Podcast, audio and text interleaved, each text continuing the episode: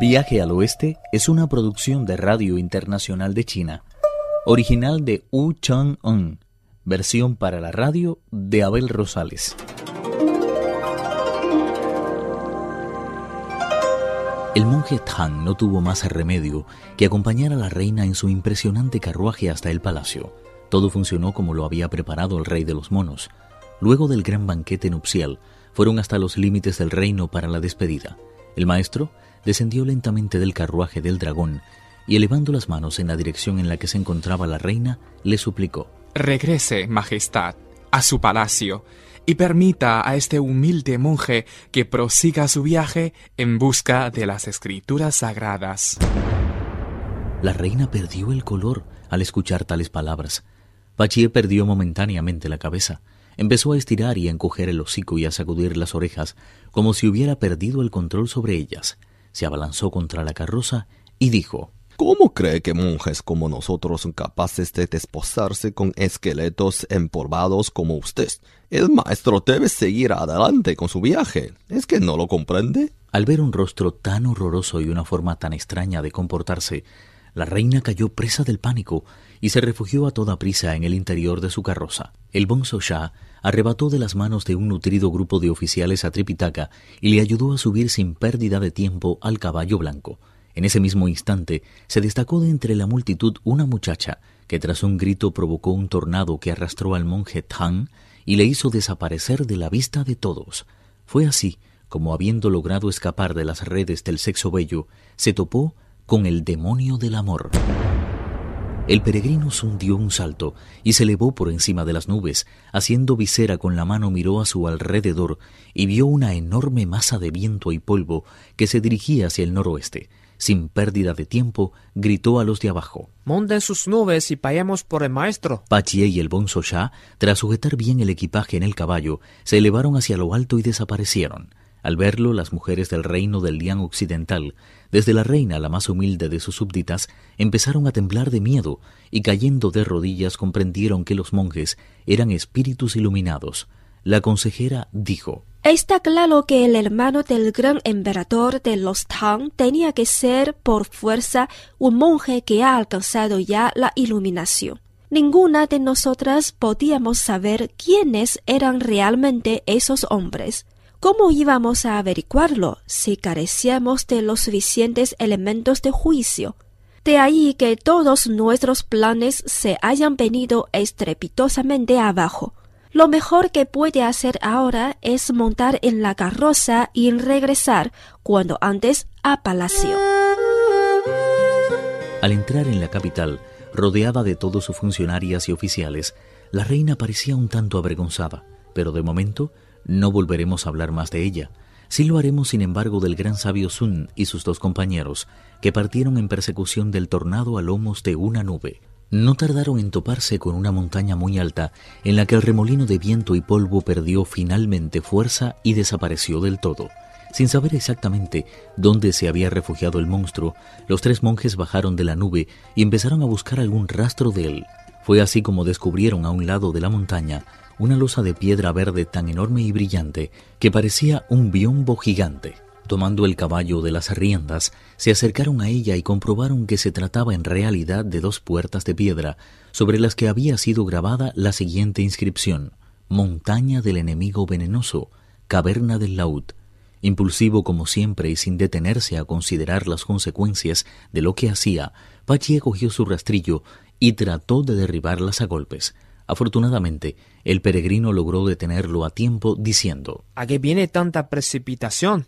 Hemos perseguido al tornado hasta aquí y lo único que hemos encontrado, después de perder su rastro y de buscarlo infructuosamente por todas partes, han sido estas pruebas. Aún no sabemos nada sobre ellas. Imagínate que no tengan nada que ver con el secuestro de nuestro maestro. No provocarías la ira de su dueño con tu estúpida actitud. Creo que lo mejor es que se queden aquí cuidando de caballo, mientras yo voy tendré a echar un vistazo. Es lo más prudente que podemos hacer, ¿no les parece? El bonzo Shah, complacido ante el plan del rey mono, dijo De acuerdo, esto es lo que se llama precaución ante la temeridad y mantener las formas ante lo previsto. Los dos agarraron de las riendas al caballo y lo escondieron entre unas ramas. El gran sabio, por su parte, recurrió una vez más a la magia, y tras hacer un signo con los dedos y recitar el correspondiente conjuro, se convirtió en una abeja tan frágil y ligera que a pesar de la fragilidad de sus alas, era capaz de hacer frente al viento. El peregrino diseñó un plan mientras se metía en la caverna por la pequeña hendidura que formaban los dos batientes de la puerta. Tras dejar atrás un segundo portón, llegó a un jardín en el que estaba sentada una diablesa. No paraban de servirla a grupos de muchachas con vestidos de seda de colores y el cabello partido en dos vertientes. Procuró hacer el menor ruido posible y fue a posarse en el tronco del árbol bajo el cual se hallaban todas reunidas. Aguzó cuanto pudo el oído y en ese mismo momento vio acercarse hacia el árbol a otras dos muchachas con el pelo totalmente revuelto que trajeron al monje Tang. Intentaban obligar al monje a comer algún alimento especial, seguramente para drogarlo, temiendo que esa conversación pudiera terminar confundiendo al maestro, no pudo dominar más tiempo su impaciencia y tomó la forma que le era habitual. ¡Maldita bestia!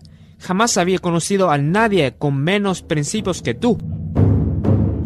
Al verle aparecer tan de improviso, la diableza arrojó por la boca un rayo de luz extremadamente luminoso que cubrió por completo el árbol bajo el cual se encontraba y ordenó a las muchachas que la servían. Llévense de aquí al hermano del emperador. Cogió a continuación un tridente de acero y dando un salto tremendo, dijo con potente voz. Maldito mono sin principios. ¿Cómo te atreves a husmear por mi casa sin haber sido invitado? No huyas y prueba el sabor del tridente de tu abuelita.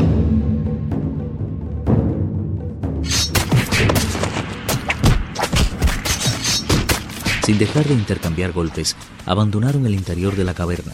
Pachie y el Bonzo Shah seguían aguardando pacientemente junto al biombo de piedra. Al ver aparecer a los dos luchadores, Pachie levantó el rastrillo con las dos manos y corrió hacia la refriega. La diableza hizo acopio de todo su poder, mientras el rey de los monos desplegó el huracán irresistible de su fuerza y el mariscal de los juncales celestes blandió con furia su rastrillo dispuesto a obtener toda la gloria que pudiera. Una luz cegadora envolvía a la luchadora de manos infinitas y tridentes más rápidos que el viento.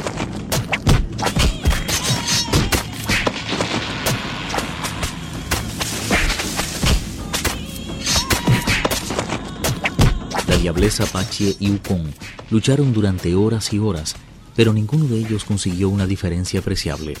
Dando un salto tremendo, la diableza adoptó la postura del caballo que se siente envenenado y propinó al gran sabio un golpe terrible en la cabeza, quien abandonó la lucha quejándose lastimosamente.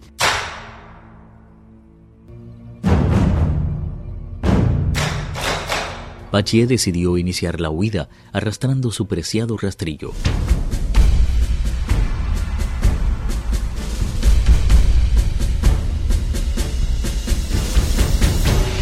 La diableza recogió sus tridentes y regresó triunfante a su caverna.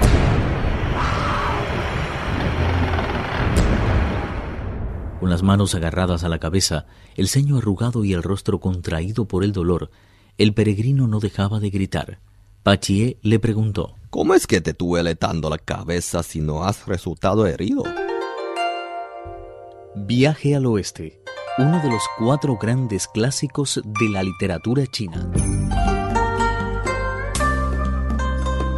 Versión para la radio, Abel Rosales. Actuaron en este capítulo Pedro Wang, Carelis Cusido, Victor Yu y Adelina Lou Juan. Esta es una realización de Abel Rosales, quien les habla, para Radio Internacional de China.